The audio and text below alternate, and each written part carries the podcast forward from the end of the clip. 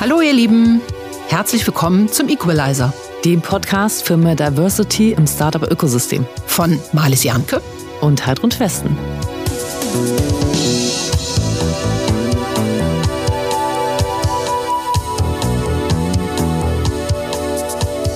Wir freuen uns über unseren Kooperationspartner KfW Capital. Als einer der größten Wagniskapitalgeber in Europa investiert KfW Capital mit Unterstützung des Bundes in europäische Venture Capital Fonds. Diese finanzieren ihrerseits innovative Wachstumsunternehmen mit dem Ziel, die Finanzierungssituation von Startups zu verbessern.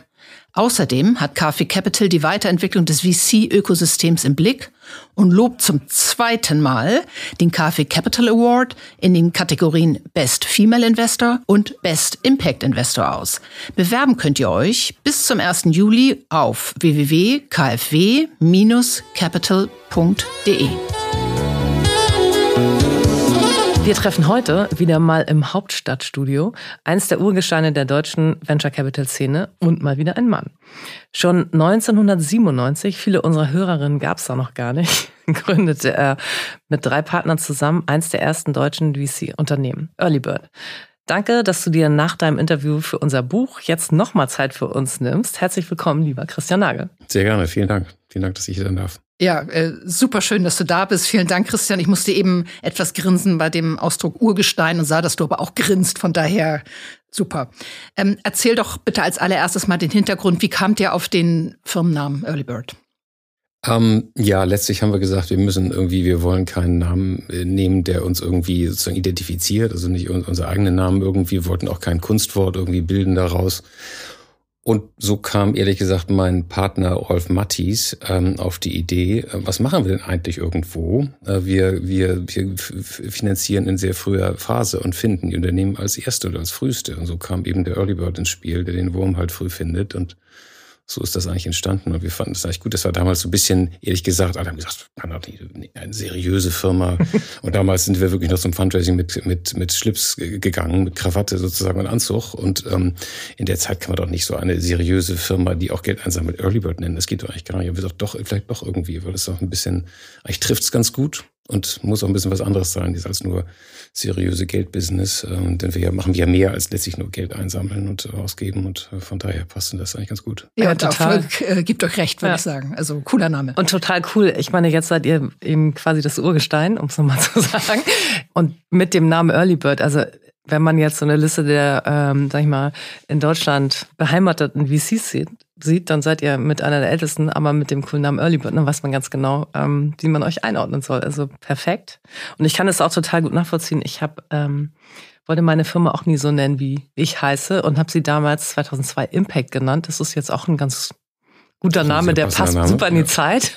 Da war zwar damals nicht unbedingt nur äh, ESG damit gemeint, sondern insgesamt Impact, also Wirkung, aber passt ganz gut. Ihr wolltet damals die Chancen des gerade angebrochenen Internetzeitalters nutzen und in disruptive Ideen ähm, investieren. Welchen Background hast du dafür mitgebracht? Also ich glaube, der Background, der wahrscheinlich überhaupt nicht passt. Ich bin vom Background, bin ich Wirtschaftsingenieur, ähm, habe lange bei McKinsey gearbeitet. Dann habe ich während McKinsey der Zeit eigentlich überlegt, was kann man anderes machen. Und dann habe ich das erste Projekt bei McKinsey in Ostdeutschland gemacht und war dann so begeistert von dem Aufbruch, von der Aufbruchstimmung, von dem, was man da machen kann, von unternehmerischen Ideen, die es da gab, dass ich gesagt habe, ich muss da raus, muss weg von McKinsey was eigenes machen. Das war die Treuhandzeit, ne? Wahrscheinlich damals, genau. Oder? Ich habe ja. dann mit Kollegen zusammen von der und von der Treuhand, die, die, die sämtliche Assets letztlich der von Ostdeutschland äh, ja, der ownte und, und mhm. letztlich der Eigentümer war von allem und alles verkauft hat damals haben wir Unternehmen übernommen. Und das waren aber Unternehmen, die nichts mit Internet zu tun hatten. Das waren nämlich Maschinenbauunternehmen, wo es, ähm, wo es nach ja, Öl roch und nach Spänen und äh, wo es große Behälter gab, viel Metall, also Maschinenbau und Behälterbau. Und ähm, in, das war also was völlig anderes. Und ähm, das qualifiziert eigentlich überhaupt nicht zu dem Thema Venture Capital. Das Einzige, was qualifizierte, war, wir haben nämlich die Unternehmen damals, haben wir gesagt, okay, was wir da bekommen, ist eigentlich ähm, schwierig, weil eben meistens zu groß für das Business, ähm, zu unstrukturiert. Und wir haben gesagt, lass uns die Unternehmen entlang der Wertschöpfungskette strukturieren. So haben wir gesagt, zum Beispiel hatten die eine Abteilung, die haben gemessen, die haben letztlich Messungen durchgeführt und Qualitätssicherung gemacht. Und also das können die auch für andere eigentlich machen. Also haben wir einen Zaun rumgezogen, dann ein eigenes Unternehmen daraus gemacht. Das hieß eben den XY Messunternehmen. und haben denjenigen, der das geleitet hat, beteiligt, haben gesagt, pass auf, du musst jetzt auch Aufträge suchen, nicht nur im Hause von den eigenen, die du messen kannst, sondern eben auch außerhalb. So, und das haben wir gemacht mit der Montage, das haben wir gemacht mit den Produktionskapazitäten, sodass wir überall eigentlich einen Zaun drum gehört haben, aus, aus einem großen letztlich Konglomerat viele kleine Einheiten gebildet haben und denen auch gesagt haben, pass mal auf, nehmt euch nur das, was ihr braucht. Ihr braucht den ganzen Schrott, der noch da so ist, den müsst ihr nicht mitbezahlen und nicht, nicht irgendwie, hängt euch nicht um. Nehmt das, was ihr braucht. Nehmt die Maschinen raus, nehmt die Mitarbeiter, die ihr braucht, also in den Zaun sozusagen. Darum ein Unternehmen gemacht, dann wirklich eine, eine, eine Company gesagt, nehmt das, was ihr braucht, um optimal arbeiten zu können. So haben wir die von der Last sozusagen befreit, sich umzustrukturieren, haben denen ein perfekt strukturiertes ähm, äh, Unternehmen hingestellt, wenn man so will, gemeinsam natürlich, haben wir nicht selbst mhm. gemacht, mit denen zusammen entwickelt und haben die dann loslaufen lassen. Und das hat sehr gut funktioniert. Und wir haben uns dann im Wesentlichen gekümmert sozusagen um den Rest, der übrig blieb. Flächen, teilweise auch Mitarbeiter, die nicht untergekommen sind und so weiter.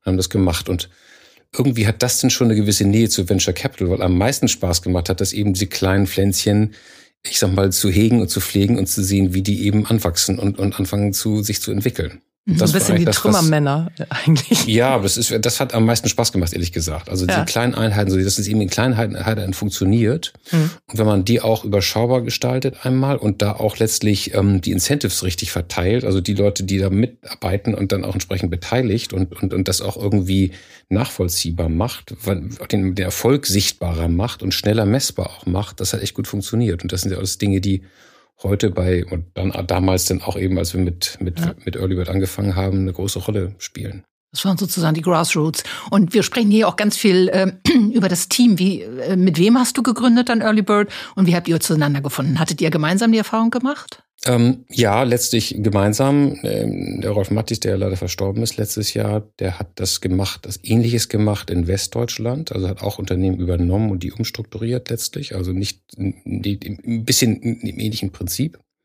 Und wir haben damals gesagt, wir waren zu zweit dann, als wir angefangen haben, und gesagt, wir wollen ein das Team erweitern. Da haben Hendrik Brandes und Roland Manger dazu genommen.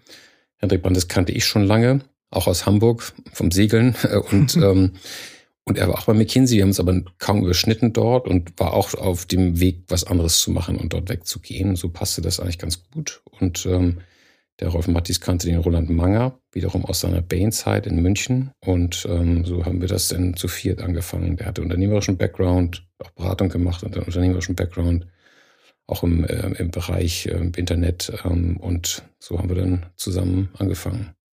Ja, sehr schade mit Rolf, toller, toller Mann. Ihr habt nach einem Trip in die Sand Hill Road, in Klammern Hotspot der VC-Branche in äh, im Silicon Valley, ganz klassisch mit Pitch Deck eure ersten, ich glaube, 30 Millionen eingesammelt. Ähm, bei wem? Ähm, also wir haben, wir haben die gar nicht auf der Central Road eingesammelt. Wir haben die eigentlich ehrlich gesagt bei Deutschen äh, mhm. überwiegend eigentlich Friends and Family, also die typischen drei Fs eigentlich, Fools, Friends and Family sozusagen eingesammelt. Nicht, nicht ganz. Wir hatten dann schon erste Vermögensverwaltung auch, die damals gesagt haben, das Thema Venture kommt nach Deutschland, wir müssten wir eigentlich auch unterstützen und ähm, das Thema war ja wahnsinnig en vogue wegen des neuen Marktes dann. Das ging dann irgendwie ganz schnell plötzlich. Mhm. Ähm, und Central Road ist eine andere Geschichte. Wir waren Central Road, weil wir, wir dachten, jetzt fangen wir da mal an, aber keiner kannte ja Venture Capital, keiner konnte was darüber erzählen. Lass uns doch mal dahin fahren, wo es eigentlich äh, groß geworden ist, und wo Jungs es entstanden machen. hat. Und dann sind Rolf und ich dahin gefahren auf eine Konferenz. Red Herring hieß die damals. Das ah, waren ja. damals die bekannten Konferenzen, ja. die es gab und haben dann unter anderem waren wir da und haben unter anderem dann eben auch einen Central Road Trip gemacht rauf und runter einfach um zu, uns vorzustellen und zu sagen wir machen das jetzt auch und machen jetzt Venture Capital und ähm, so und, und das war alles wahnsinnig nett. Wir haben uns alle empfangen und haben mit uns gesprochen und haben alle gesagt, naja, also nie im Leben werden wir in Deutschland investieren, ist so weit weg für uns. Wir machen nur Deals in Driving Distance und, mhm. äh, und so weiter. Und also das ist ja viel zu weit weg. Aber schön, dass ihr es auch macht in Deutschland jetzt endlich mal mhm. so ungefähr. Habt ihr mit Warren Buffett gesprochen auch damals? Nee, das haben wir nicht. Wir haben, ähm, äh, das ja, ich auch eine kleine Anekdote, wenn ich das mhm, erzählen mhm, darf. Ähm, es war, wir haben dann ähm, Dick Kremlick getroffen, mhm. ähm, den, den, den Gründer von NEA, ja. also New Enterprise Associates. Mhm. Und ähm, der da sagte damals, beim Rausgehen, was ja nett, auch empfangen und so weiter, und, und, und dann haben wir gesprochen mit dem. Beim Rausgehen sagte er, und don't forget, ihr müsst, um guter VC zu werden, müsst ihr pro Partner 50 Millionen verloren haben. Okay. So, dann haben, wir, dann haben wir uns ein bisschen gekratzt und haben gesagt, wie soll denn das jetzt gehen? Irgendwie vier Partner, wie soll 200 Millionen verlieren? Wir hatten noch nicht mal 30 eingesammelt. Wie soll das denn eigentlich funktionieren? Das kann doch eigentlich gar nicht, wie soll das gehen? Das geht doch gar nicht. Wenn wir heute zurückblicken, dann stimmt das. Wie viel habt ihr verloren? Ungefähr so viel. Okay. Also wenn man die zusammenzählt, sozusagen, die wir eben abgeschrieben haben, Ja. auch in der Zeit, ein bisschen Währungskorrektur Mhm. machen, aber das ist jetzt nicht so weit entfernt davon. Ja. Ähm, so sind wir jetzt schon guter Venture Capital, das weiß ich nicht genau, müssen andere beurteilen, aber zumindest mal ist das, ist die Zahl nicht ganz falsch. Okay, weil wie viel habt ihr verdient? Naja, zum Glück mehr, sonst wird es uns nicht geben, letztlich. Ehrlich gesagt. Darauf kommt es natürlich auch eigentlich an. Deswegen ist Klar. das eigentlich die falsche Betrachtungsweise. Mhm. Es war eben nur so, dass wir uns, es ist jetzt zum Nachdenken angerichtet hat, damals Mhm. und gesagt haben, wie soll das denn eigentlich funktionieren? Und, aber heute ist es eben Teil des Geschäftes. Und es kommt auch nicht darauf an, eben wie viel man verloren hat, sondern wie viel man gewonnen hat. Und wenn das eben entsprechend groß ist, dann, dann ist das eben auch Teil des Business, weil so funktioniert der Venture letztlich auch, dass ich halt einfach ein Portfolio von 30 Unternehmen habe ich halt eine Handvoll, die das alles rausreißen und, und mehrfach dessen verdienen, was man sozusagen eingesammelt hat. Und dann gibt es einige, die es eben auch nicht schaffen aus verschiedenen Gründen. Das ist einfach Mhm. Teil des Konzepts. Und wenn du jetzt zurückguckst, ähm, ohne jetzt Legendenbildung weiterzumachen, äh, was hat sich am meisten verändert? Also wenn du heute nochmal starten würdest, das wäre anders. Ähm, also wir haben natürlich schon eine ganze Menge gelernt und was sich komplett verändert hat, da kann man aber auch jetzt nichts mehr sozusagen zurückdrehen, ist natürlich das Ökosystem, was sich entwickelt hat. Denn damals gab es das eigentlich nicht, wenn man Mhm. ehrlich ist. Also wir haben zu einer Zeit angefangen, wo die ganze Szene eigentlich nicht entwickelt war. Es gab eigentlich nichts. Nee. Es gab dann sehr schnell sehr viele Venture-Fonds in Deutschland, 100 der, an der Zahl dann. Anfang viele in Hamburg. Ja, ja, es gab auch sehr viel Corporate Venture-Aktivitäten. Und da sind wir jetzt so, in welchem Jahr sind wir jetzt ungefähr? 99, 2000, 2000, Mhm. ähm, Anfang 2000. Mhm. Und von denen sind eigentlich fast alle verschwunden inzwischen, muss man sagen. Ähm, und das Ökosystem war eben nicht entwickelt. Es war eigentlich nicht, hat nichts funktioniert. Und das kann man auch ganz gut sehen am neuen Markt. Da ist halt wirklich, salopp gesagt, nur Schrott an die Börse gebracht worden, denn es ist kaum was übergeblieben geblieben von den 330 Unternehmen, die damals an den neuen Markt gegangen sind. Während hingegen in den USA eigentlich in jeder dieser Phase große Unternehmen entstanden sind. Also die Ebays, die Amazon, die Googles sind alle in diesen Krisen immer entstanden und sind eben, sind eben ja, weltmarktführende Unternehmen gewesen und spielen auch eine große Rolle an den US-Aktienmärkten im Sinne von, was sind die wertvollsten Unternehmen eigentlich? Das sind die ersten zehn. Der Anteil derer wächst eben ständig, Ja. die sozusagen in diesen Zeiten gegründet wurden.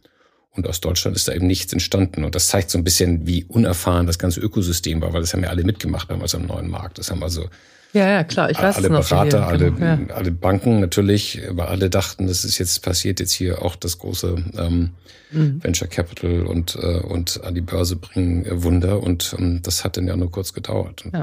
dann, Ihr habt ja ziemlich zeitgleich gegründet, ne? 97 war euer Gründungsjahr und ich glaube auch der neue Markt wurde 97 Genau. äh, initiiert das genau. Ja. und sollte im Prinzip nach dem Vorbild der Nasdaq gemodelt werden. Und ähm, genau, ihr hattet ja rechtzeitig noch vor, also wann 2000 ist die Bubble dann geplatzt. Ihr hattet vorher zum Glück Geld eingesammelt und auch schon ein bisschen was investiert. Und wann war dann euer erster IPO? Also wir haben dann, genau, wir hatten dann, waren da eigentlich sehr traurig zunächst, weil wir gesagt haben, irgendwie schaffen wir es nicht, ähm, Unternehmen an die Börse zu bringen, ähm, weil die wir so früh investiert haben. Unser erster Fonds hieß sogar Pre-Seed Venture Capital, Mhm. das ähm, also ganz früh. Ähm, Early Bird eben, der frühe Vogel. Ähm, so und ähm, das hat aber dazu geführt, dass wir eben nichts, doch wir hatten ein Unternehmen, was sogar so weit war, was auch den Börsengang beantragt hatte, das aber dann nicht mehr geschafft hat, letztlich vor März Mhm. 2000. Im Nachhinein war das auch alles gut, dass das nicht geklappt hat, denn der Absturz war ja umso größer dann und äh, von Wer daher wäre man eh nicht rausgekommen. Avax hieß das Unternehmen damals, Avax Software. mhm. Und die, ähm, genau, und sonst war eben keiner so weit. Im Nachhinein waren wir dann auch ganz happy darüber, dass das nicht so war, weil wir hätten sonst eigentlich nur die Jahre danach die Scherben einsammeln müssen. So konnten wir uns dann wiederum darauf konzentrieren, die Unternehmen, in die wir investiert hatten, helfen zu wachsen und zu, sich zu entwickeln. Und das hat dann auch geklappt. Wir haben dann 2004 die ersten ähm, Verkäufe gehabt von Unternehmen letztlich. Das war die erste sozusagen große M&A-Transaktion 2004 und dann haben wir 2005 angefangen, ähm, da ging das Börsenfenster dann auf Mhm. mit, mit Interhyp und ähm, ähm, Tip24 und ein paar anderen dann noch die ersten Börsengänge gemacht. Und da war das Fenster dann auch wieder auf, muss man sagen. Das war dann auch dann da. Das, ähm, aber das hat fünf Jahre gedauert. Also fünf Jahre war dann auch wirklich die, die Tür zu, von 2000 bis 2005. Mhm. Kann fast anekdotisch anfügen, 1997 habe ich auch äh, relativ einfach einen Investor zu bringen, gebracht, mich also äh, zu investieren in meine Firma und habe mich dann durchgewurschtelt bis 2004. Aber wir zoomen jetzt mal so ein bisschen vor, äh, äh, also ins, ins Heute. Wo steht Early Bird heute? Also wir stehen, glaube ich, ganz gut da. Wir haben das, wir haben viele Learnings natürlich gehabt in der Zeit. Wir haben, wir haben uns aber eigentlich ganz insgesamt ganz gut entwickelt. Wir sind heute in den Hauptfonds in der siebten Fondsgeneration, ähm, sind dabei, die achte vorzubereiten, ähm, sind deutlich gewachsen natürlich vom Team insgesamt. Ähm, Fonds sind auch größer geworden. Wir sind jetzt insgesamt bei, wenn man alle sozusagen Fonds zusammennimmt, bei 85 Mitarbeitern insgesamt, ähm, die sich auf einen sozusagen Hauptstrategie aufteilen. Das ist eben frühe Phase bis später auch, weil wir auch einen Wachstumsfonds inzwischen aufgelegt haben. Und zwei Schwesterfonds. Der eine mit Fokus auf Osteuropa, also investieren in Osteuropa, in auch Technologieunternehmen. Und der zweite äh, investiert in Health-Themen. Hm. Und ähm, auch Health haben wir von Anfang an schon gemacht haben nur irgendwann festgestellt, dass es sinnvoll ist, das, ich sag mal, zu separieren. Denn ich habe da keine Ahnung von und viele meiner Kollegen auch nicht. Auf der anderen Seite haben die anderen keine, keine Ahnung von Tech-Themen. So haben wir gesagt, es ist viel besser aufgehoben, wenn man das eben trennt und dann die Entscheidungen dann auch letztlich im kleineren Team trifft. Was mhm. wir glauben, ist sowieso richtig, denn der, diese kleinen ich sag mal, ähm, Entscheidungsgremien sind besser, glauben wir, die Outlayer auch zu erwischen. Weil mhm. man ein großes Entscheidungsteam hat mit zehn oder mehr, dann ist das schwierig, weil es gibt immer zwei, die irgendwas zu meckern haben und so viele Meinungen. Irgendjemand schließen sich noch drei weitere an und dann ist so ein Thema tot. Genau. In so einem kleinen Entscheidungsgremium von drei, vier Leuten ist das einfacher. Das ja. ist dann, ähm, mhm. Da kann auch jeder was sagen und beitragen. Letztlich bei zehn ist es dann immer schwieriger. Ja. Deswegen mhm. Und Standort wir, Berlin nach wie vor, oder? Ja, das komme komm ich noch zu, mhm. genau, wo wir eben heute sind und, und das, das genau, das, und deswegen diese kleinen, deswegen, du, so kam eben auch diese Aufteilung letztlich in diese verschiedenen Strategien. Ähm, genau, wir haben dann äh, ursprünglich angefangen in Hamburg und München, ähm, sind dann, ähm, als wir merkten, in Berlin passiert eben mehr. 2000 war auch schon viel los in Berlin, dann war eben Pause bis 2005, 6, 7, dann ging es dann langsam los, ähm, mit natürlich den Sambas ganz stark, die erfolgreiche US-Businessmodelle kopiert haben und umgesetzt haben, besser umgesetzt haben als die Originale zum mhm. Teil. Und das hat natürlich dann zum Aufschwung des, der, der Szene auch in Berlin und der Entwicklung der Szene in Berlin geführt. Ähm, Im Zuge dessen haben wir dann auch entschieden, äh, von Hamburg umzuziehen nach Berlin. Ähm, das war jetzt vor, vor 13 Jahren haben wir schon ein Büro aufgemacht, vor elf Jahren sind wir dann wirklich umgezogen. Mhm. Und was auch genau richtig war, weil das war dann genau die Zeit, wo das hier auch dann jetzt sich, ähm, ja, die, die Szene entwickelt hat. Ja und heute eben so weit entwickelt ist, dass ich sage, das ist für ein Paar. Also wenn wir Teams heute treffen, dann sind die genauso gut wie Teams aus dem Silicon Valley. Ist kein ja. Unterschied mehr.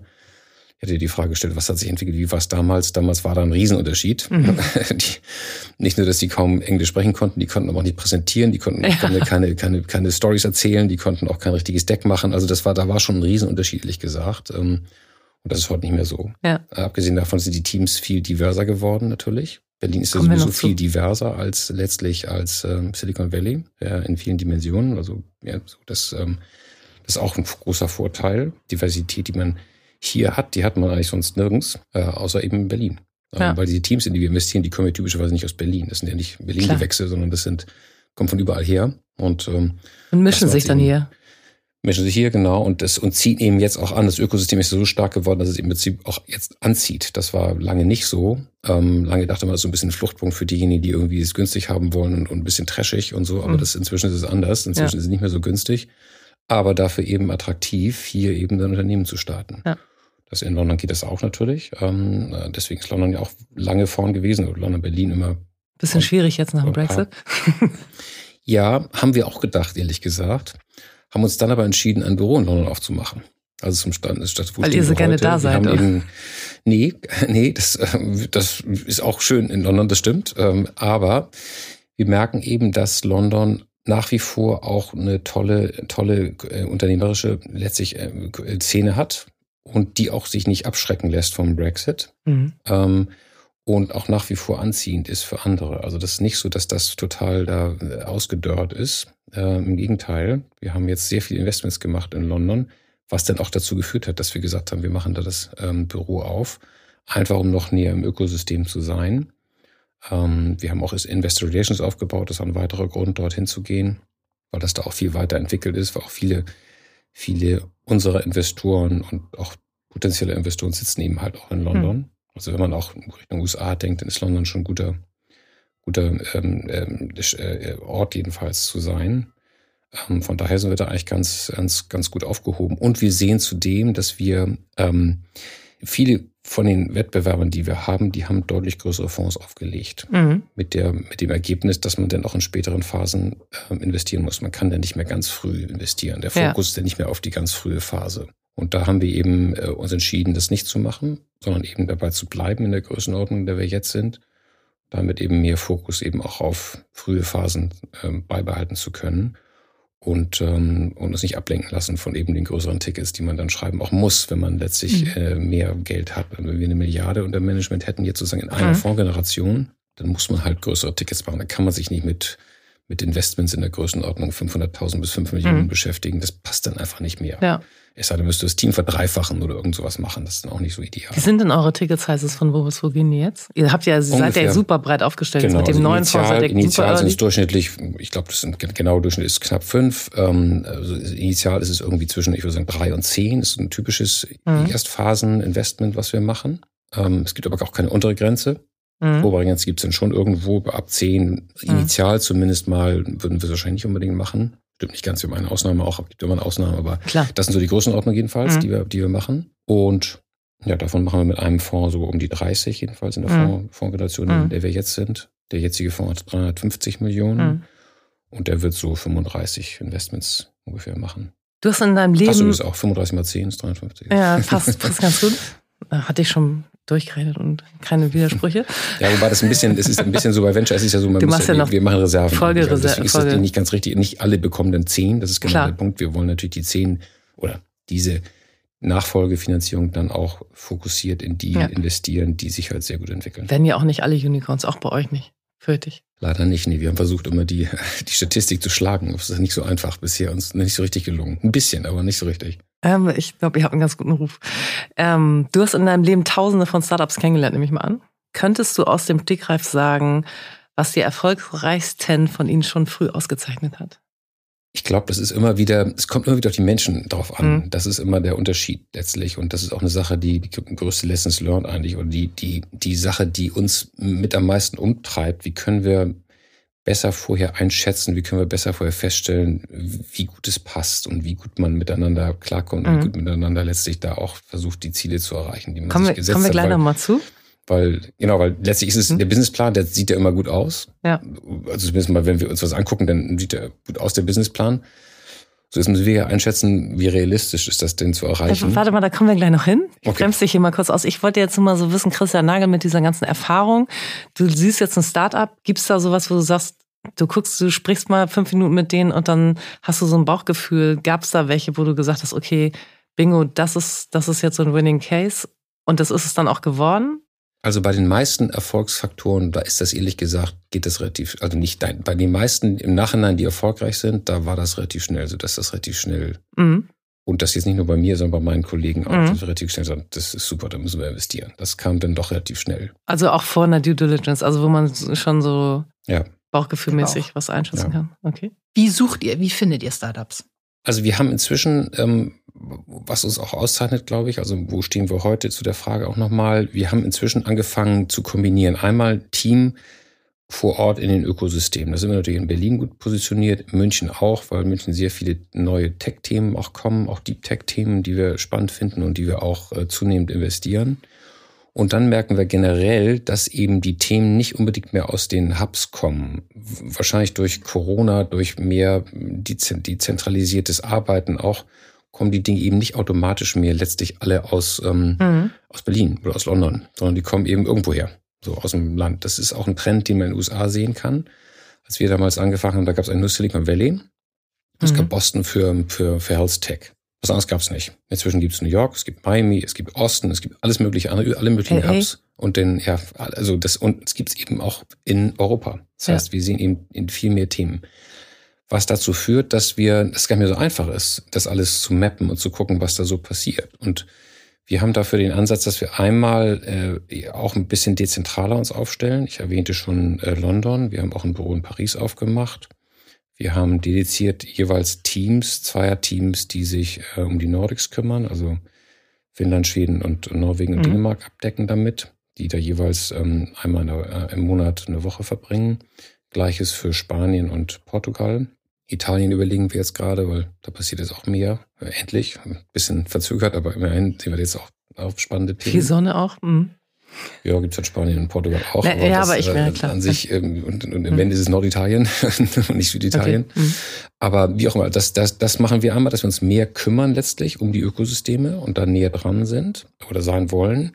Und wir haben angefangen, eine ähm, Software zu entwickeln, letztlich ähm, ja eine, eine, eine datennutzende Software, die uns hilft, letztlich Dinge zu identifizieren.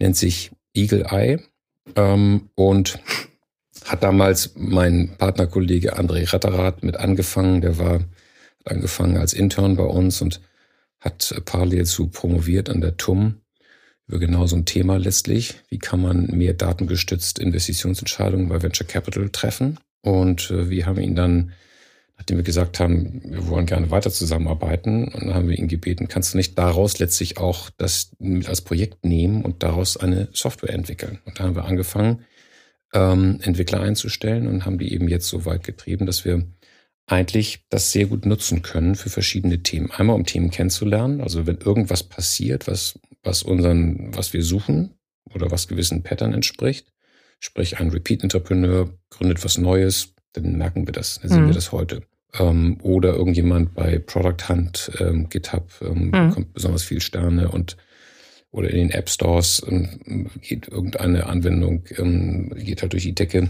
dann merken wir das heute. Also diesen datengestützten Ansatz, uns beim, beim sozusagen beim Suchen von, von tollen Ideen und Unternehmern ähm, äh, zu, zu unterstützen, das haben wir jetzt ähm, entwickelt. Und ähm, das hilft einmal, wie gesagt, Dinge zu identifizieren hilft aber auch ähm, festzustellen, was gibt's denn sonst noch, wenn wir als ein Thema spannend finden. Mhm. Äh, das kann beim Initialinvestment sein, das kann auch in späteren Phasen sein, wo wir sagen, okay, wo stehen wir denn eigentlich? Dann äh, hilft uns das sehr jetzt zu schauen, was gibt's denn noch, weil wer, wer mhm. ist denn noch unterwegs? Und das eben global. Und oder wer ist, macht, macht etwas in angrenzenden Bereichen. Das können wir eben jetzt sehr gut feststellen und das cool. macht uns viel effizienter letztlich ja. in beiden Richtungen. Einmal sozusagen Dinge, neue Dinge zu entdecken was wichtig ist, weil die Zeit wird auch immer schneller. Ähm, gerade OpenAI, ChatGPT hat gezeigt, wie schnell, es, wie schnell es gehen kann zu 100 Millionen Nutzern. Das ist immer der nächste Rekord, der gebrochen wurde. Ja. Man sieht also, die Rekorde werden dann immer wieder gebrochen. Das heißt, die Dinge können sich sehr schnell entwickeln. Und sie werden jetzt noch schneller mit ChatGPT und Co. Wahrscheinlich, genau. Das deutlich heißt, schneller. Die nächsten Dinge, ja, deswegen müssen wir auch schneller sein im Entdecken ja. von diesen Dingen ja. und, und, und, und, und da uns auch effizienter machen letztlich. Auch gerade was die Analyse anbetrifft, auch auch das, das Thema Due Diligence geht natürlich damit auch viel effizienter, ja. viel besser. Ich gehe da mal kurz rein, weil sonst machen wir hier einen Drei-Stunden-Podcast, weil du hast wirklich viele spannende Sachen zu erzählen. Was ich ja mal so klasse finde, ist, glaube ich, dass du so ein Story-Fan auch bist. Und wenn ich mir jetzt angucke, dass die Software Eagle Eye heißt, ja, der Firma Early Bird, ist natürlich wundervoll. Habt ihr das ganz bewusst gemacht? dass das jetzt auch so eine Vogelanalogie ist? Ja, natürlich. Natürlich. Ja, natürlich. Ich, bin, ich bin begeistert. Ist ja eigentlich auch so mein Kernthema. Storyentwicklung. Insofern freue ich mich immer. AI kann man auch daraus machen. Ja, also ganz toll. Da wird es dann wieder ein bisschen schwierig mit diesen Kunstnamen. Da bin ich ja eigentlich auch ja. bei euch. Wenn wir jetzt mal gucken, also dann habt ihr tolle Wege, äh, die super hottesten Teams für morgen zu entdecken. Ähm, welche Faktoren sind dann relevant für eure Investmententscheidung? Ich weiß noch, dass wir beim Interview zum Buch hast du wahnsinnig viele tolle Sachen zum Thema Markt gesagt, die man sonst in der Tiefe so gar nicht hört und da wir ja immer viel Nutzwert bieten wollen, wäre es schön, wenn du da noch ein bisschen so ein Deep Dive machst. Ähm, was guckt ihr euch an und wie genau? Wir gucken uns eigentlich alles genau an, sehr genau. Wir versuchen natürlich, äh, die Dinge, Dinge zu verstehen. Wir können es wahrscheinlich nie so gut verstehen wie das Unternehmerteam selbst äh, letztlich, aber wir versuchen es natürlich da der, die Arme drum zu bekommen und so gut es geht, die Dinge ja, zu verstehen. Und manche Dinge kann man aber auch nur begrenzt verstehen, weil man eben nicht genau weiß, ähm, weil das jetzt ein Glaube ist und wiederum entwickelt sich jetzt der Markt oder nicht. Klar. Klar, wenn der Markt da ist, den man dann irgendwie beschreiben kann, ist der da. Sind das die spannendsten? Wahrscheinlich nicht unbedingt, weil da muss ich ja irgendjemand verdrängen, irgendwer bedient ja den Markt heute. Es geht auch, ähm, muss ich irgendwas besser machen, aber noch viel spannender ist fast, sind fast Märkte, die so gar nicht so richtig da sind, die sich eigentlich noch erst entwickeln. Also, bestes Mobiltelefone. den gab es halt nicht, den Markt, der ist Blau, blau.de. Und was danach alles gekommen ist dann letztlich so, das ist eben dann gigantisch letztlich, was sich daraus entwickelt. Es gibt Märkte, die es eben nicht gab vorher. Mhm. So, und das ist eigentlich das Spannendste. Und da kann man natürlich dann auch nicht so viel analysieren. Da kann man dann irgendwie versuchen, da kann man irgendwie versuchen, bottom-up zu machen. Wie viele Nutzer können es denn geben weltweit? Was würden die ausgeben dafür? Also so kann man sich daran tasten. Was man auch tun sollte, um das eben zu begreifen, was ist denn das wirklich da? Wie groß ist denn der Markt wirklich? Also Thema Marktgröße ist schon mal eine wichtige, wichtiger Indikator, also potenzieller Marktgröße. Nicht mal unbedingt die Marktgröße, die jetzt da ist, aber die potenzielle Marktgröße ist schon wichtig. Und die, da wollen wir in Themen investieren, die eigentlich mindestens Märkte haben, die zweistellig Milliarden groß sind. Also mhm. über 10 Milliarden große Märkte wollen wir eigentlich sehen. Wie gesagt, nicht unbedingt jetzt schon da seiend, mhm. aber sich zumindest mal entwickeln. Marktgröße ist ja auch nochmal so ein Faktor, der kann ja alles bedeuten. Wenn ich jetzt als Startup sage, okay, ähm, ich mache Climate Tech, der Markt ist in fünf Jahren so groß, dann heißt das ja noch nicht, dass das mein Markt ist. Ja, das ist eben auch ein Thema, was häufig so ein bisschen, ich sag mal, zu einfach angegangen wird, weil wir gucken dann schon, wir sagen immer, Marktgröße definiert sich eigentlich aus dem, wo ich meinen Umsatz mitmache. Also wenn ich eben 100 Umsatz mache und ich der Einzige bin, ist der Markt 100. Mhm. Aber häufig wird eben dann noch ganz andere Sachen dazugerechnet oder wird der Markt eben betrachtet. Ähm, bestes Beispiel ist, ich, ich liefere den Automobilmarkt, ähm, liefere ich eine Komponente und betrachte den Immobilien, Automobilmarkt als Ganzes. Mhm. Dann ist das der Markt. Aber das ist natürlich nicht der Markt, sondern der Markt ist genau, wie viel ich mal ich diese Komponente oder die Software, wie auch immer, mhm. verkaufen kann in diesem Markt. Also wenn das Auto 20.000 kostet und ich liefere eben irgendwas für 100, das Auto ist, ist eben der Markt, äh, Anzahl Autos mal diese 100 und nicht das Auto, das Anzahl mal 20.000. Mhm. Und das wird häufig auch falsch eingeschätzt letztlich oder wird häufig auch sehr grob ähm, die Markt, Märkte abgeschätzt, ohne zu gucken, was ist denn wirklich das, was ich mhm. letztlich an Umsatz erwirtschaften kann. Wozu führt das bei euch, Märkten. wenn ihr so einen nicht gut abgeschätzten, also wenn ihr mit solchen falschen Marktzahlen ähm, konfrontiert werdet? Also was bedeutet das für eure Entscheidung dann? Also ist das ein Kriterium? Also wir finden das, versuchen das natürlich relativ schnell rauszufinden. Mhm. Wie gesagt, es ist immer nicht so ganz einfach, weil häufig sind die Märkte dann nicht, nicht unbedingt da. Manchmal ist es auch so, dass weiß man nicht genau, welche Anwendungsfälle es noch gibt. Dann ist es eben so, dass vielleicht auch man das Thema, einen anderen Anwendungsfall noch haben kann, was dem wiederum neues und mehr Marktpotenzial ermöglicht. Mhm. Deswegen ist das immer nicht so ganz einfach. Ähm, bei zu vielen Märkten werden wir auch nervös, wenn also jemand irgendwas 20 Anwendungsfälle hat in verschiedenen Märkten. Das ist auch nicht so gut, weil dann ist die Gefahr der Fokussierung da und dann kann man auch nicht so richtig in allen Märkten dann vorne sein. Also das ist auch nicht so ideal. Idealerweise ist dann schon ein einigermaßen homogener großer Markt. Mhm. Das ist dann schon ideal. Aber wir versuchen das natürlich in der Diskussion rauszufinden und stellen die entsprechenden Fragen. Das machen wir relativ früh. Also bevor wir dann wirklich tief einsteigen, dann haben wir das schon mal irgendwie begriffen oder für gut befunden. Sonst würden wir gar nicht uns weiter bewegen, weil wenn das von vornherein nicht passt, dann, dann sagen wir eben nee. Aber das ist eben häufig nicht so ganz einfach, weil eben man häufig diese Märkte noch gar nicht da sind. Klar. So, deswegen muss man dann ein bisschen abschätzen, wie schnell kommen die dann, gibt es da irgendwelche Hürden, gibt es da irgendwelche ähm, regulatorischen Themen noch zu beachten, wann irgendwas kommt. Ähm, das, das sind dann schon eben viele Fragen, die damit äh, einhergehen ja. bei der Frage, wie ist denn unsere Einschätzung jetzt zu der präsentierten mhm. Marktgröße mhm. oder teilweise wird es ja diskutiert oder wir fragen Dinge auch nochmal neu ab, dann so. Das ähm, ist ja ein längerer Prozess okay. manchmal dann. Vorhin habe ich dich so ein bisschen unterbrochen zum Thema Team. Das ist natürlich auch ein ganz wichtiger Faktor bei der Auswahl. Habt ihr da besondere Tools oder wie, wie geht ihr da vor bei der Einschätzung des Teams, mal abgesehen von den obvious Factors wie Diversity und alle relevanten Positionen sind da? Ähm, wie guckt ihr euch das Team an? Ja, ähm, da hätten wir gerne mehr Tools. Mhm.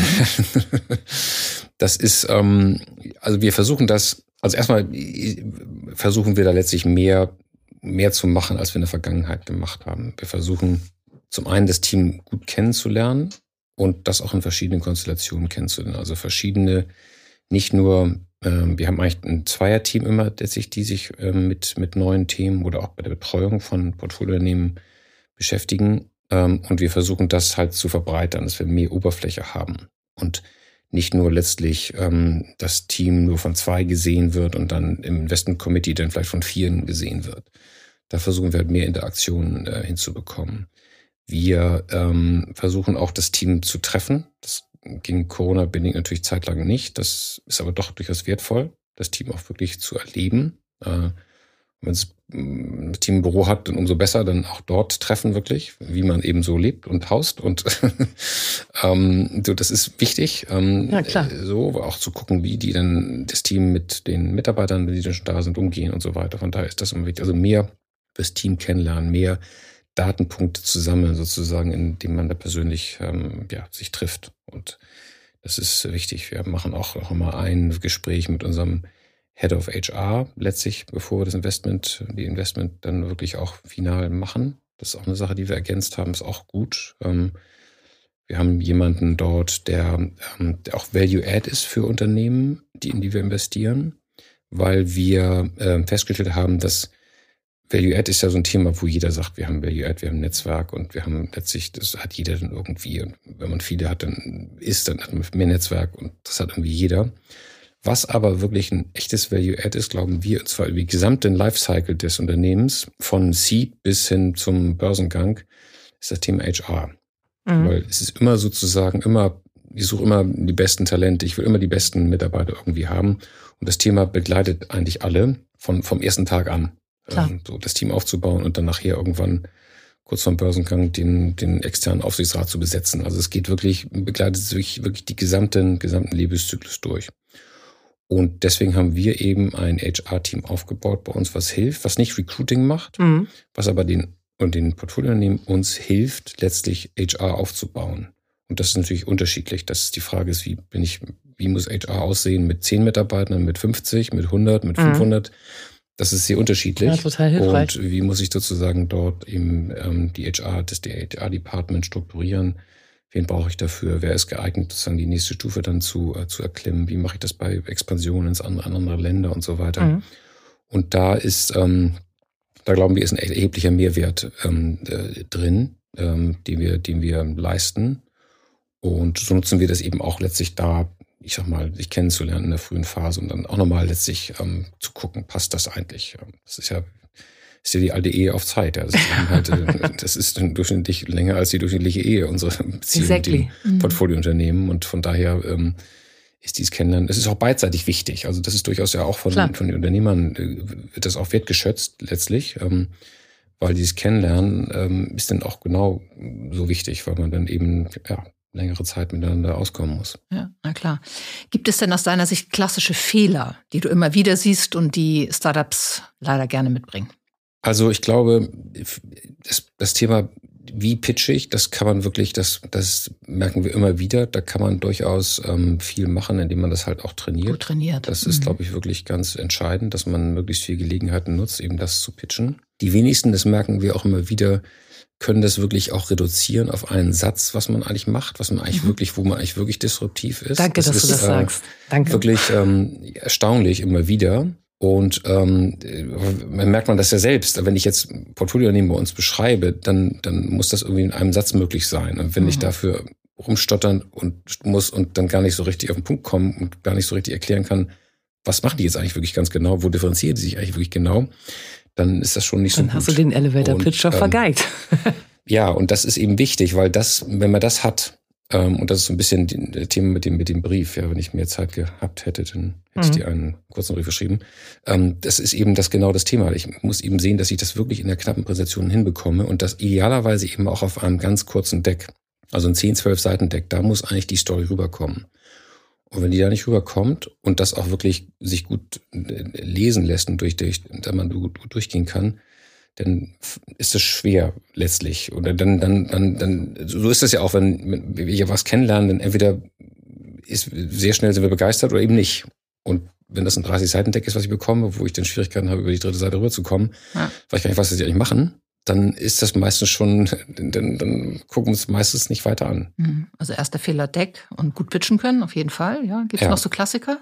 Ähm, ja, also jetzt richtig, das ist schon, das ist schon wesentlich, ehrlich gesagt, dieses das Thema. Das andere ist natürlich, wie ich mein Team aufbaue. Das ist, letztlich kommt es dann wieder auf die Menschen, die tauchen natürlich in dem Deck auch auf irgendwo, aber dass ich mein Team aufbaue. Also ich würde eher auch, bevor ich jetzt wirklich institutionell, also auf VCs richtig zugehe, ähm, würde ich gucken, dass ich das Team wirklich gut aufgesetzt habe. Weil das ist natürlich etwas, was wir auch sehen wollen, dass man in der Lage ist, ein gutes Team zu, zu, zu bauen. Was ist denn ein gutes Team? Ein gutes Team ist ein Team, was, was ja zum einen ist die Erfahrung, die unternehmerische Erfahrung ist natürlich wichtig, ähm, weil wir gerne Teams haben, die das schon mal gemacht haben oder in Ansätzen gemacht haben. Das muss jetzt nicht immer der Wiederholungsunternehmer sein, aber es ist gut, wenn in, in dem Team halt welche drin sind, die das schon mal mitgemacht haben, also die schon mal in der frühen Phase im Startup waren, kombiniert mit welchen, die vielleicht schon Erfahrung haben aus späteren Phasen. Das ist schon mal gut. Ich glaube, die Diversität ist wahnsinnig wichtig in den Teams, ähm, in allen Richtungen. Das ist, glaube ich, ähm, wichtig. Das, das ist Berlin gut, weil das findet man eigentlich ähm, so. Das ist auch gar nicht mehr etwas, was mir jetzt irgendwie, die meisten haben das inzwischen auch, also die meisten relevanten Teams, die wir sehen, haben das. Aber also nicht nur in Bezug auf Gender, sondern auch auf Nationalitäten oder auf genau, verschiedene. Mhm. Genau, ja. Das, wie gesagt, Berlin hat das häufig so schon gegeben. Aber darauf eben, wenn ich sage, was muss ich machen, wie, wie kann ich mich vorbereiten, wie kann ich sozusagen mein Setup auch besser gestalten, ist das sicherlich ein wichtiges Thema, was man, mhm. was man angehen sollte. Man sollte die Dinge auch adressieren, die man auch nächstes vorhat, selbst wenn man das Team vielleicht noch nicht eingestellt hat. Aber dann sollte man die nächsten fünf bis zehn Hires schon irgendwo haben. Also sie mhm. sollten schon namentlich bekannt sein, idealerweise, und nach dem Motto, die kommen dann an Bord, wenn die Finanzierung steht, oder ja. die kommen dann und dann, oder sind schon begeistert von der Idee. Was glaub, mit Cap Table ist das ein Thema, was bei euch auch noch manchmal so auftaucht, dass der leider schon kaputt ist, wenn ihr den Kontakt bekommt? Oder ist das ähm, bei euch seid ihr zu weit down the road irgendwie? Nee, im Gegenteil, das Cap-Table-Thema ist ein wichtiges Thema. Das, ähm, das, ähm, wir wollen natürlich gerne einen möglichst sauberen Cap-Table haben. Ähm, idealerweise nur Gründer und, mhm. und, keine, keine Angel, keine, keine. Was? Andere. Jetzt? ist ein bisschen unrealistisch, weil natürlich die Anfangsfinanzierung kommt dann immer von Angel und Friends und so weiter. Das ist auch okay. Aber wichtig ist dann, und das ist das, was das Gründerteam darauf achten sollte, dass es eben nicht zu äh, viel vom Cap-Table wegnimmt. Aber was wäre und denn dann die optimale Finanzierungsjourney aus deiner Sicht? Idealerweise haben wir Gründerteams, die es irgendwie geschafft haben, sich am Anfang selbst zu finanzieren und dann eigentlich noch 100 Prozent irgendwie, ich sag mal, also die aktiven 100 Prozent halten. Mhm. Es ist ein bisschen unrealistisch, weil die meisten haben eben dann schon vor uns Angel-Geld genommen, mhm. aber dann sollte es zumindest mal bei 80 Prozent sein. Ja. Und Wenn schon eine Finanzierung schon stattgefunden hat, Und idealerweise gepoolte Angels. Ja. Idealerweise auch nicht so viele. Das ist das nächste. Ja, ähm, genau. so, das ist natürlich, wie gesagt, mhm. das ist ideal. Das ist ein bisschen Reißbrett. Das ist unrealistisch. Sieht man dann auch nicht äh, häufig. Ähm, aber idealerweise eben möglichst klein. Also der oder gute Anteil, Angels, die wissen, wie das Ding läuft. Ja, es oder? gibt manchmal auch. Konstellationen, wo es ein Gründungsteam gab, wo dann vielleicht einer der Gründer nicht mehr da ist, weil man sich doch vielleicht anders oder was gepivotet war und so weiter. Aber dann hängen dann noch irgendwie mhm. 20 Prozent der Anteile drin. Das ist dann keine ideale Konstellation. Also man sollte dann versuchen, wenn es solche Themen gibt, und es kann ja passieren, wir sehen Pivots immer wieder und auch erfolgreiche Unternehmen, mhm. alle erfolgreich haben auch gewisse Pivots hingelegt auf dem, auf dem Weg und haben sich auch von vielleicht hier und da mal so einem großen Gründerteam, dann trennt sich auch mal irgendwas. Das ist, glaube ich, ganz okay. Wichtig ist eigentlich dann, dass man das entsprechend auch korrigiert. Also, dass man dann eben sagt, okay, pass mal auf, du kannst eben nicht mehr diesen Anteil dann haben, müssen wir irgendwie drüber reden. Ja. Dass man das von vornherein so einbaut auch irgendwo, dass da auch ein gewisses mhm, Vesting mit drin ja, ist, schon genau. automatisch. Ja. Nicht nur wir führen das Vesting ein, sondern dass eben auch die Gründer von vornherein sagen, du, also wenn du die hier von einem Jahr vom Acker machst, klar. dann kannst du nicht mehr den Anteil behalten, dann kriegst du eben nur ein Zehntel von dem, so, oder ein Fünftel. Mhm. Das muss irgendwo, von vornherein muss man auch den, mit dem Mindset umgehen, weil das schadet letztlich dem Unternehmen. Das ist also gar nicht so, dass man wird ja keinem was Böses, aber letztlich schadet es dem Unternehmen. Das, genau. Also da würde ich nochmal einen klassischen Fehler nennen, billige Anwälte. Also wirklich Tipp an alle GründerInnen da draußen. Informiert euch echt gut, gerade beim Gesellschaftervertrag. Ne? Also das kannst du ja alles einbauen, Vesting Cliffs und so weiter, Good Lieber, Bad Lieber. Und da lohnt es sich schon mal, äh, die extra Runde nochmal zu drehen an Möglichkeiten. Ja. Weil in nee. dem, wie beim Ehevertrag, ja was du vorher geklärt hast, solange man sich irgendwie einig ist und sich lieb hat, ähm, ja. das muss man nachher nicht ausfeiten. Und dann, ja. das kann ja schon ganz schön heftig werden, bis hin zum, keine Ahnung, das kann ja auch ein Killer sein eigentlich. Ja, absolut. Das kann, kann wirklich, das kann das Ende mhm. bedeuten. Ja. Und das Gute ist auch da zum Thema Anwälte vielleicht noch, dass das natürlich auch heute, also heute muss man sich dann genau, muss man sich erkundigen, aber es gibt es eben heute. Es gibt ja. auch so viele mit den Erfahrungen. Ja. Und das ist nicht mehr etwas, was man irgendwo, ähm, wo es ganz schwer ist, die Navigation hin, hinzubekommen. Ja. Das gibt's heute, aber das sollte man in der Tat tun. Das also macht auch nicht, Sinn, dann auch nicht den Familienanwalt nehmen, den man vielleicht sonst kennt, oder den Freundesanwalt, der das vielleicht mal irgendwie was gemacht genau. hat oder den, den, den Mietstreit ähm, oder nee. den, den Autounfall irgendwie behandelt hat. Da sollte man in der Tat die nehmen, weil das ist heute so Standard. Ja. Ähm, dass man da auch gar nicht, man kann es fast aus dem Internet sich rauskopieren. So einfach ja, ist das fast schon heute. Stimmt. Die wesentlichen Klauseln.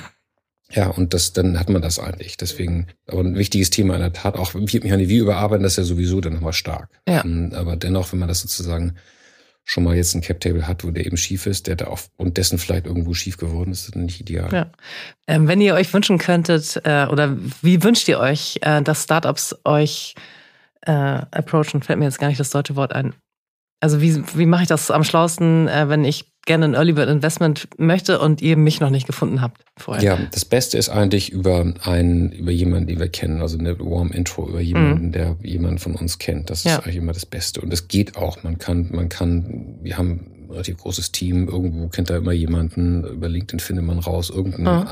Engel, den man, den findet man. Genau. Oder auf Konferenzen ansprechen. Es gibt genügend Gelegenheiten, letztlich irgendwo mhm. den, uns, uns kennenzulernen. Das ist eigentlich immer der beste, der beste. Ja. Tine Schmitz von Auxo, das war ja unser erster Podcast, die hat mal gesagt, uh, if you want money, ask for advice. Das fand ich so einen schlauen Satz. Ja, also wenn ich jetzt dich irgendwo treffen würde, hätte ein Startup, dafür bin ich jetzt zu alt, aber egal würde dich irgendwo treffen und sagen, ah, Christian, ich weiß, du kennst dich so super gut aus mit äh, AI.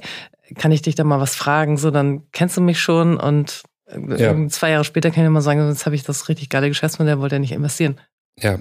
Das nächste ist eigentlich, man muss das eben, man muss eigentlich diesen, den, der Ansatz, so ich gehe jetzt Geld raisen, ist eigentlich auch natürlich, natürlich braucht man dann Klar. eine Finanzierung. Noch besser ist es, wenn ich sage, ich suche mir eigentlich den, den richtigen Partner, unabhängig vom Geld. Mhm. Ich brauche eigentlich jemanden, der mich irgendwie unterstützt in irgendeiner Form, der mir irgendwie helfen kann, der mir irgendwas gibt.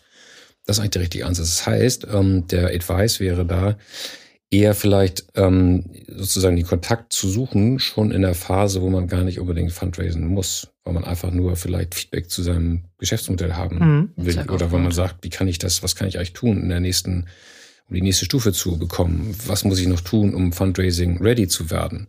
Mhm. Das sind eigentlich die besten Diskussionen. Also sie anknüpfen letztlich an Themen und thematisch sieht man ja auch, in was wir investieren und daran anknüpfen zu sagen, wir haben was ähnliches vor, was die da machen, oder wir können das eigentlich viel besser als die, was ja. die da machen wollen wir uns nicht mal unterhalten. Das ist eigentlich so der richtige Approach, mhm. weil dann sind, werden wir auch neugierig und sagen, hm, das klingt ja spannend, wenn das mhm. sozusagen thematisch ja, passt. Ähm, passt gut dazu. Worauf sollten denn Startups achten, wenn sie Investoren auswählen? Naja, auf das Reziproke, wenn man so will. Also wie weit ist sozusagen dort, ähm, also einmal faktische Dinge, glaube ich, wo steht der Fonds ähm, und wie viel, wie viel ähm, Geld ist wirklich zum Investieren da? Ganz simple, einfache Frage. Ja. Das ist, wie viel könnt ihr investieren und macht ihr eine Folgefinanzierung oder ist der Fonds am Ende des Lebenszyklus? Das ist ein ganz simple, wie viele Reserven habt ihr und so weiter. Das ist also ganz Und dann natürlich die Leute kennenlernen, die man da auf der anderen Seite hat. Und auch diejenigen, die das Unternehmen betreuen. Bei uns ist mhm. relativ klar, und das wechseln wir auch dann nicht. Aber auch da zu gucken, ist es ein stabiles Team? Ähm, ist es wirklich so, dass diejenigen, die ich jetzt kennenlerne und die dann am Anfang da sind, auch noch diejenigen sind, die dann in mhm. drei, vier Jahren noch da und sind? Und will ich mit denen mal Sonntagnachmittag telefonieren im Zweifel oder ja, genau, nicht? Das, und das ja. passiert immer natürlich, weil wir im Prinzip immer irgendwo dann auch ähm, letztlich ähm, erreichbar sein sollten. Und wie, ähm, genau, das ist eigentlich, das sind eigentlich im Wesentlichen Themen. Und der Name spielt natürlich auch eine Rolle in gewisser Weise. Also habe ich da jemanden, der auch irgendwo dafür sorgt, dass das eigentlich die Konstellation der Cap Table dann wiederum besser wird als vorher. Mhm. Also habe ich einen besseren Cap Table, habe ich da habe ich da, das fängt früh an, habe ich die, habe ich gute Angel in Anführungsstrichen mhm. drin, also die, die auch wirklich einen Namen haben und die dann wegen auch noch andere ansprechen können und weswegen andere auch dazu kommen ja. vielleicht. Das gleiche gilt für den frühen VCs und auch für späteren alle anderen Phasen auch. Ja. Ich habe mich total gefreut, als du im Vorgespräch sagtest, bei den guten Teams sind mehr Frauen dabei. Erzähl doch mal, ja, also wir haben, wir haben äh, uns das Thema natürlich auch in der Richtung Diversität ähm, angenommen und ähm, haben da auch, ähm, sind da, muss man sagen, auch wirklich sehr schief aufgestellt gewesen. Ähm, also wenn ich allein unser eigenes Team anschaue, dann waren wir im eigenen Investmentteam gerade mal zehn Prozent Female äh, vor vier Jahren. Ähm, heute sind wir über 50 Prozent ähm, im Investmentteam inklusive der Partner sind wir bei über 35 Prozent. Also da haben wir deutlich, deutlich verbessert. Was in gewisser Weise die Voraussetzung ist natürlich auch, nicht Voraussetzung, aber zumindest mal hilft, auch da den, den auf der Investmentseite ähm, die, die Diversität zu verbessern. Weil natürlich, wenn man mehr Female ähm, Investment Team Mitglieder hat, dann ähm, kommt automatisch, glaube ich, äh, mehr. Gerade wenn man das sozusagen auch als Devise ausgibt und sagt, wir wollen halt dort besser werden. Und ähm, man kann natürlich nur aus der Grundgesamtheit sehen, wie die da ist, aber man kann dann auch entsprechend auch daraus schöpfen und die Themen suchen auch, wo die eben vielleicht auch ähm, von vornherein halt mehr divers besetzt sind oder mhm. den Fokus darauf legen. Mhm. Wie hoch ist der Anteil an Female Founders in eurem Portfolio? Ähm, auch da habe ich mal geschaut. Das ist inzwischen ist es, ähm, also im letzten, im aktuellen Fonds, ähm, da sind wir jetzt bei knapp 30 Unternehmen. Da haben wir einen Founder CEO, einen Female Founder CEO aber wir haben in dem, äh, auf dem C-Level über 30 Prozent. Wow. Ähm, äh, letztlich ähm, Teammitglieder auf dem C-Level. Wir haben in der vorherigen Generation ähm, 10 Prozent. Mhm. Äh, also das hat sich schon dramatisch geändert innerhalb von, ja, das waren auch drei Jahre jetzt. Wir sind im dritten Jahr jetzt des Investierens, genau. Also im Jahr vorher, zehn natürlich drei Jahre vorher nochmal, aber in dem drei Jahren davor eben haben wir es nur auf 10 Prozent gebracht, während jetzt sind wir auf äh, 30. Und habt ihr euch dann ein klares Ziel gesetzt, dahin zu gelangen? Oder wir haben jetzt keine, keine Quote festgelegt, also das kann man dann auch nicht genau, mhm. wenig wie wir Quoten haben für die, unsere Investor, Investmentsektoren, mhm. aber wir haben das eben versucht, sozusagen verschiedene Approaches. Ein Approach ist sozusagen, das Team selbst zu verändern. Das ist, glaube ich, die erste schon mal irgendwo. Also die erste ist die Erkenntnis. Zweite ist, die war früh da. Zweite ist sozusagen daraus agieren, also das Investmentteam entsprechend anzupassen, was dazu geführt hat, dass wir jetzt auch wahrscheinlich mehr sehen. Ähm, das finde ich cool. Also ihr habt das Investment-Team angepasst und du merkst, ihr seht mehr Teams mit Female Founders. Ja, ja. So, und dann natürlich dann das wirklich auch dann als erklärtes Ziel haben, dass wir einfach mehr sehen wollen. Und das geht natürlich einher auch mit mehr Aktivitäten. Also mhm. unser Female Team macht eben auch viel mehr Female Lunches, viel mehr Female, Female, Female Founder orientierte ja. Aktivitäten, wo halt sich ausgetauscht wird, wo genau die Dinge ausgetauscht werden, letztlich, die wir auch zum Teil diskutieren hier. Mhm.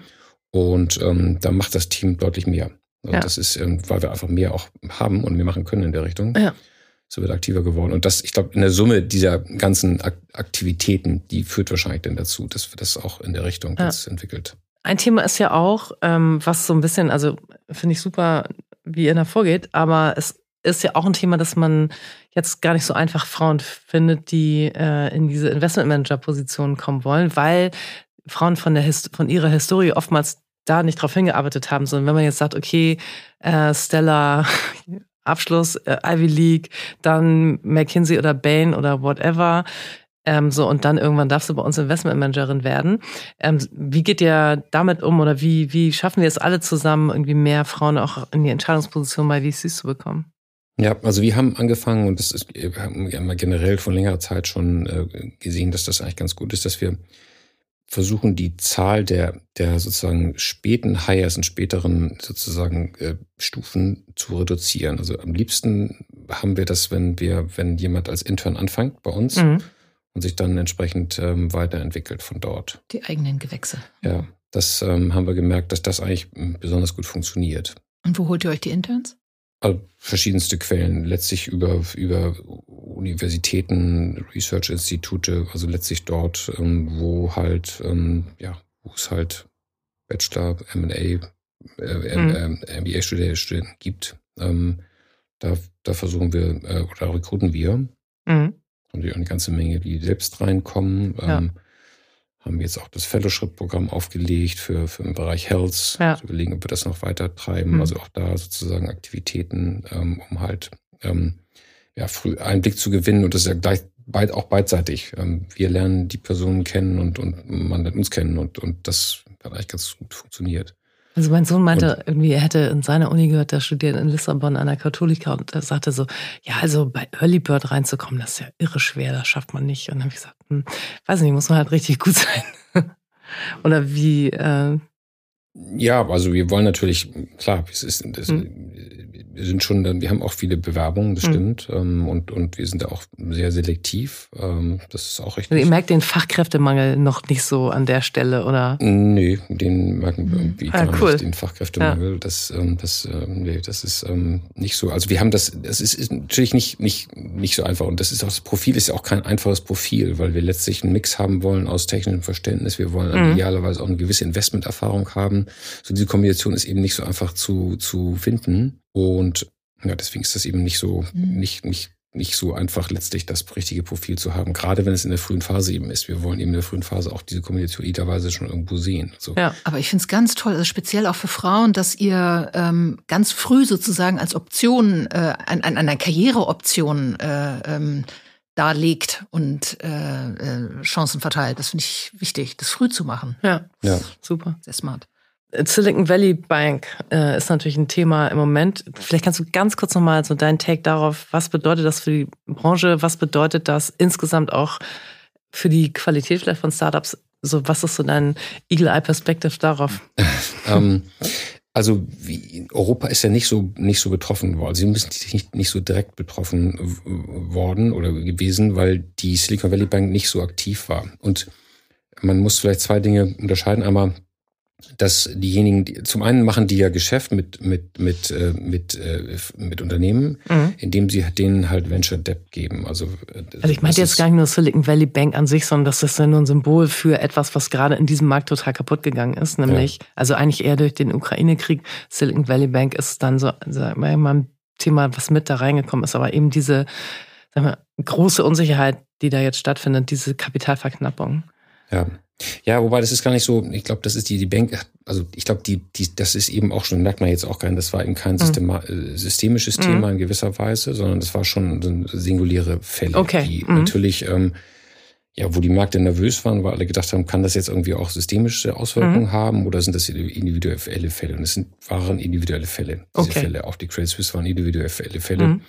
wo halt, muss man klar sagen, wo halt Managementfehler gemacht worden sind. Okay, also du siehst es das gar nicht so als ähm, große Krise jetzt für das Venture Capital Thema, weil ich meine, die Investments war schon, war schon extrem, weil das war mir auch ehrlich gesagt nicht so bewusst bis dato, dass die eben fast 50 Prozent Markteinteil hatten bei Startups in den okay, USA. War mir auch nicht bewusst. Wahnsinn. Das ist eben schon wirklich und was was das bedeutet, dass die die, ich sag mal, Finanzierungsseite, also was Loans anbetrifft, ist ja gar nicht so davon betroffen, weil die, die das Geld bekommen haben, die sagen sich, ja. gut, die Bank ist pleite geht oder nicht, das ist mir auch egal. Ich habe das ja irgendwo bekommen, das Geld. Das Problem war das Geld, das eben dort lag als Einlagen. Mhm. Das war das Problem, weil Klar. viele Startups eben, das, das, das war der Banking-Partner, mhm. wo sie ja. eben das Geld von den VCs hingepackt genau. haben. Weil es ist ja so, wir investieren, Finanzierungsrunde findet statt, mhm. 10 Millionen Finanzierungsrunde, wo das Geld wird überwiesen, liegt auf irgendeinem Bankkonto. Und das liegt eben bei 50 Prozent der, der Fälle in ja. der, bei der Silicon Valley Bank. Das war das Problem. Ja. Deswegen war das besonders da schon in gewisser Weise für diese, für das Thema Venture Capital war das schon in gewisser Weise systemisch, während das hier eben nicht so war, weil keiner keiner bankt mit Silicon Valley Bank in Europa. Klar, genau, ja. Ich möchte nochmal auf das Thema speziell Gründerinnen kommen. Uns ja. oder den Gründerinnen wird ja oft unterstellt oder gesagt, dass sie risikoscheuer sind oder auch nicht bold genug. Ist das eine Wahrnehmung, die du oder auch dein Team natürlich ähm, so auch wahrnimmst? Und hat sich was verändert in den letzten Jahrzehnten, muss man ja fast sagen? Ja, also dass, dass wir mir eben äh, da auch die Teams sich da deutlich diverser in der Richtung äh, aufgestellt haben oder sind, ähm, kann ich das eigentlich nicht unbedingt so, ähm, so sehen. Und ich finde, das ist ja so bold und forsch auftreten, das ist ja auch gut, aber man braucht eben auch, braucht beides auch letztlich. Das alleine reicht eben auch nicht. Mhm. Also das typische, sage ich mal, amerikanische bold auftreten und blenden und einen tollen Verkaufspitch machen, das ist dann auch nur ein Teil dessen, was hilft so oder was gut ist. Deswegen finde ich diese Balance immer auch wichtig. Mhm. So, und das zieht sich eben dann, das kann sich dann nur ausdrücken in eben einer, einer Diversität letztlich, die man hat, wo eben beide, wo das, wo das ausbalanciert ist. Und wir sehen das deutlich besser ausbalanciert eben bei, bei diversen Teams, ähm, als eben bei einem letztlich mal ja male-dominierten Team, was dann halt vielleicht sehr bold auftritt aber was halt ein erhebliche Defizit in anderen Bereichen hat. Und mit Karaoke gegen die Wand fährt mit ein paar Millionen im, im Tau, ja. Ja, ja das, und das, das ist eher so, dass die Erfahrungen, die wir gemacht haben, dann auch irgendwo, dass solche Dinge dann auch dann vielleicht auch dann nicht funktionieren. Mhm. Das äh, lacht das alleine an der mangelnden Diversität, weiß ich auch nicht so genau, aber wir sehen zumindest mal, dass die Balance viel besser aufgestellt ist. Merken wir intern bei uns auch, ja, auch bei Investmententscheidungen schon mhm. irgendwo kommen Aspekte dazu, die man vorher nicht bedacht hatte irgendwo man diverser aufgestellt ist. Und mhm. das hilft, glauben wir, auch bessere Entscheidungen zu treffen. Okay. Mhm. Okay. Ja, vorletzte Frage. Also ich bin erstmal, muss ich echt sagen, ähm, verstehe, dass ihr so erfolgreich seid jetzt in diesem Gespräch, weil ich finde sehr, sehr durchdacht, was du sagst. Eine Frage noch zum Thema, was können Gründerinnen lernen? Also welche Haltung und welches Verhalten würdest du deiner Tochter empfehlen? Jetzt weiß ich, dass du keine hast, sondern Söhne, aber vielleicht deiner Nichte Greta? ähm, was kann man, also ich glaube. Wenn sie mal gründen will. Ja, also ich kann mir gerne nur jeden ermutigen, das zu tun auch und zu gründen und letztlich äh, unternehmerisch aktiv werden und sich daran zu orientieren. Ich glaube, was da entscheidend ist, ist letztlich die, die Erziehung. Also man kann auf denn diejenigen sozusagen, die die Kinder haben, nur daran ermuntern, eben auch daran zu denken und nicht unbedingt jetzt ähm, die Corporate-Karriere oder, oder so da anzugehen, weil ich mhm. glaube, es braucht mehr Unternehmertum insgesamt. Unbedingt. Und wie man sieht, die Zeiten, die vor uns liegen, die braucht eben fast noch mehr Unternehmertum, weil die Herausforderungen, die da sind, was Klimawandel anbetrifft, Energieversorgung anbetrifft und so weiter. Es braucht halt mehr Unternehmer. Letztlich kriegen wir es nicht hin. Wir können uns nicht darauf verlassen, dass sozusagen das, was wir mal geschaffen haben nach dem Krieg, ähm, dass das, das uns weiterträgt. Das tut es eben ja. nicht. Weil das ja. ist eben natürlich sehr verbrennerlastig, alles automobillastig und das kommt eben, das führt eben möglicherweise nicht weit. Das heißt, wir müssen eigentlich da mehr tun in der Richtung. Das fängt mit der Erziehung an. Ich glaube, wenn die Erziehung schon mal da ist, dann ist ja schon mal eine gewisse Offenheit da und, und ein gewisses Interesse auch da. Hast du nicht viel Einfluss drauf, wenn du Gründerin werden willst, weil deine Eltern erziehen dich, aber was kannst du als Gründerin, was würdest du denen mitgeben? Wenn du dann so weit bist, sozusagen, dass du dann so weit bist und das möglicherweise nicht mitbekommen hast, dann musst du dich natürlich aktiv in die Richtung bewegen, letztlich irgendwo. Das heißt, ich muss dahin gehen, wo eben, wo ich den entsprechenden Breeding Ground finde. Also was die Universität anbetrifft, wo gehe ich hin? Ähm, so, wenn man das noch, die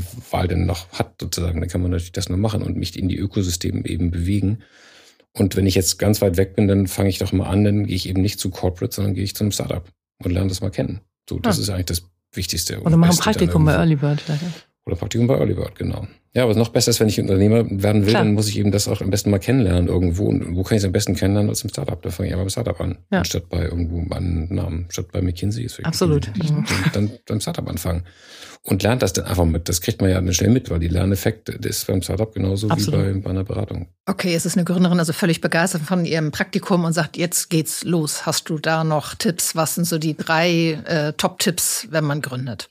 Mhm, wenn man gründet? Ähm, ja, ich glaube, Team ist, wie gesagt, wir kommen wieder zurück aufs Team. Ja. Ich mache das gute Team und da lasse ich mir auch mehr Zeit dann letztlich irgendwo, weil das ist auch natürlich ein Team. Wir beurteilen Teams auch immer danach, wie gut kennen die sich, wie ist das jetzt zusammengewürfelte Konstellation, die gerade mal so entstanden ist im Inkubator, das ist irgendwas ein bisschen gewachsen ist, wo auch ein bisschen sozusagen mehr Stabilität eventuell da ist. Das ist ja schon wichtig bei uns. Denn ähm, die meisten Themen, wenn die nicht funktionieren, liegt es eben am Team und dann meistens irgendwo, dass das Team irgendwie ja nicht mehr miteinander zurechtkommt, mhm. weil einer ausschert und weil irgendwas passiert. Deswegen ist es schon wichtig, eine Teamkonstellation zu haben, die auch eine gewisse Stabilität hat. Also da gut auswählen. So, einen gewissen, genau, oder, oder mehrere Jahre der Zusammenarbeit irgendwo in einem Startup vielleicht, wo man sagt, man hat schon jahrelang, oder auch nicht, muss nicht ein Startup, da kann ja was anderes sein, aber da eine gewisse, ich sag mal, ähm, Kontinuität zumindest mal zeigen kann, das ist dann schon wichtig. Also darauf würde ich dann schon achten irgendwie und nicht jetzt. Ähm, und es ist auch nicht so, man kann auch nicht jedem das empfehlen. Also jetzt nicht nur gründen um des Gründens, Gründens willen und nur weil es in Berlin cool ist, ein Startup zu sein. Das ist auch, kann auch nicht sein. Es muss dann schon wirklich irgendwo ähm, getrieben sein von einer Idee, irgendwas zu verändern. Das ist, glaube ich, auch so der, der Motor. Ich muss schon dann irgendwo unterwegs sein und sagen, ich muss irgendwas verändern und nicht nur, weil es schick ist, ein Startup zu gründen, ein Startup machen. Das ist dann auch nicht das Richtige. Also Product mhm. First wäre muss da dann schon Ansatz. irgendwo sagen, ja. ich habe irgendwo habe irgendeine Passion für irgendwas oder ich, ich kann mich irgendwo was anderem mit jemandem, muss ja nicht von einem selbst kommen, kann ich, ich, ich find, bin begeistert von irgendeiner anderen Idee und, und, und, und, und, und, und, und stoße dazu, weil ich es eben so toll finde und, und will da gerne mitmachen. So, das ist ja auch etwas. Aber diese Passion sozusagen und dann vielleicht gemeinsam mit dem derjenigen dann letztlich dann so ein Thema vorantreiben. Ja. Das macht's dann eigentlich. Super. Toll, Christian. Vielen Dank. Du hast jetzt, glaube ich, also bist der Mensch, der am meisten Zeit in unserem Buch und unserem Podcast bis jetzt geschenkt hat. Und das ähm, äh, von dir, das ist echt ein großes, tolles Geschenk. Und äh, ich fand das jetzt auch inhaltlich, ähm, glaube ich, total hilfreich für unsere Hörerinnen. Ich hoffe, das teilt ihr auch. Vielen Dank, dass du bei uns warst. Sehr gerne. Vielen Dank für euch, eure Zeit und dass ich hier sein durfte. Ja, also ich kann mich nur anschließen. Wir sind stolz, dass du hier warst und ganz herzlichen Dank. Sehr gerne. Auch in den nächsten Folgen sprechen wir mit spannenden und inspirierenden Menschen, Female Founders, InvestorInnen und anderen relevanten Expertinnen, denen Diversity am Herzen liegt. Stay tuned.